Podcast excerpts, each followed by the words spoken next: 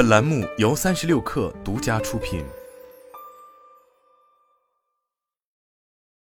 本文来自三亿生活。如今，距离马斯克发起关于他是否应该卸任推特 CEO 的投票，已经过去了一月有余。虽然当时曾扬言，一旦找到合适的接任者便会辞职，但从目前来看，这位硅谷钢铁侠依旧稳坐钓鱼台，并继续在对推特进行大刀阔斧的变革。日前有传言称，推特方面正试图在平台中引入支付功能。并已开始在美国部分区域申请相关的监管许可，希望能够在一年内拿到在所需要的牌照。随后则将会继续扩张，在国际范围内寻求监管许可。据了解，这一计划的相关人士透露，推特支付功能的开发将由其产品管理总监 Esther Crawford 领导，而且这位高管也正在成为马斯克的重要副手。此外，还有消息称，推特的这一支付系统最初将使用法定货币，但后续可能会加入加密货币支付功能。事实上，推特要加入支付功能的消息并非首次出现。就在成功收购推特后不久，马斯克就曾阐述过将支付功能引入推特的愿景，其中就包括了提供高收益货币市场账户、借记卡和点对点支付等功能。而在当时，马斯克的这番言论也被外界认为是要在推特搞余额宝。马斯克要为推特引入支付功能的原因显然并不复杂，一来无疑是因为用户有这方面的需求。据支付市场数据集团 FXC Intelligence 公布的数据显示，每日有数十万推特用户在推文中分享第三方支付的链接。对此，该公司内容负责人露西·英格汉姆就表示，推特已经是个存在大量支付活动的平台，因此做出这个决定并不意外。此外，推特目前可谓是内忧外患的处境，也使得马斯克不得不寻找新的机会。作为一家老牌社交平台。截至二零二二年六月三十日，推特的日活跃用户量为二点三七八亿，但这不但与同样老资历的 Facebook、WhatsApp、Instagram 动辄十几乃至超过二十亿的用户体量相差甚远，还远不及后起之秀 TikTok。此外，尽管 Mastodon、Hive、Post News 等同类竞品尚处于起步阶段，但从他们依旧能够屡获融资一事来看，多少或许也给推特带来了一些压力。另一方面，尽管推特是一个有着社交平台，但其业务模式本身的造血能力其实并不强，甚至在过去的十年中有八年都处于亏损状况，并且在当下整个数字广告行业整体遇冷的情况下，推特在主要依赖广告盈利来源相对单一的困境中已然越陷越深。而马斯克带来的全新订阅服务计划，结果则俨然已经是一地鸡毛。更致命的是，马斯克入主推特后执行的大规模裁员、解封账号等一系列举措，还引发了诸如大众汽车集团、通用汽车、美国联合航空公司在内越来越多广告主对其未来不确定性的担忧。不久前就曾有消息源透露，自二零二二年十月底被马斯克收购至今，推特已流失了超过五百个广告商。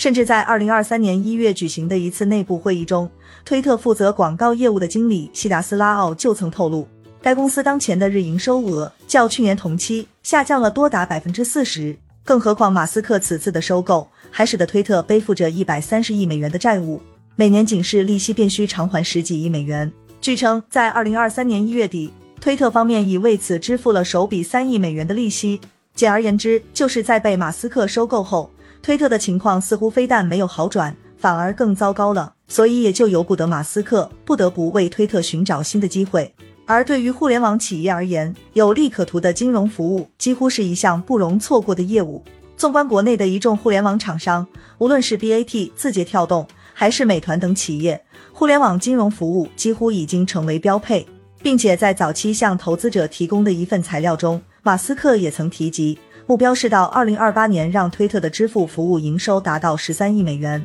但即便马斯克曾一手创办了最早的线上银行，如今想要为推特引入支付功能，恐怕也不是一件简单的事情。且不论搭建相关系统、获得用户的信任，以及应对 Venmo、Cash App 和 s e l l 等竞争对手，都需要耗费巨大的时间和金钱成本。摆在推特面前的，还有极为繁杂的合规工作要做。尽管很难，但这件事情马斯克还必须要做。毕竟，这不仅仅是形势所迫，还因为从长远来看。为推特引入支付功能，或只是马斯克打造超级应用计划的一部分。事实上，自二零二二年四月宣布收购推特以来，他就多次表达了学习微信将推特打造成超级应用的想法。例如，在二零二二年五月接受 All In 峰会播客的访谈时，马斯克就曾盛赞微信已融入中国用户的日常生活中，并且功能全面强大，还没有垃圾信息。随后，在同年十月，他还曾声称买下推特是为了创建 X 及超级应用的第一步，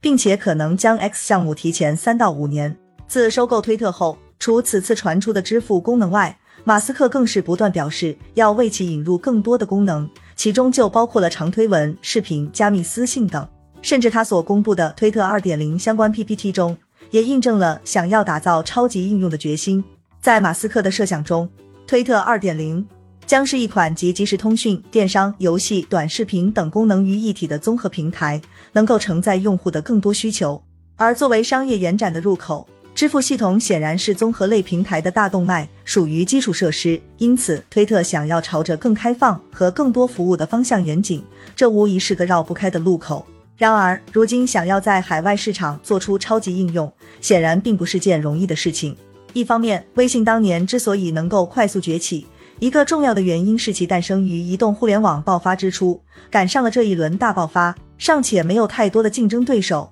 此外，还有腾讯的全力引流。但目前海外市场在各赛道均已有诸多成熟的应用，用户习惯也基本固化，所以推特想要切入其他领域，一时间可能会很难做到。再加上其当下内忧外患的处境，也已然注定了很难去打持久战。另一方面，推特本身并不具备即时通信的私密性，从本质上来说，其更像是个内容平台，而非社交平台。所以这也就注定了很难像微信那样依靠用户的关系网络，从即时通讯工具转型为涵盖诸多功能的社交平台。以同为内容平台的微博为例，尽管其早在二零一一年便开始尝试电商业务。并在二零二零年推出微博小店，为试图通过电商变现的用户提供店铺橱窗、内容激励、购物津贴等服务。但时至今日，广告和营销仍是微博的营收支柱，其广告牌、引流平台的标签也没能撕下。电商则更是一个不知何时才能实现的愿景。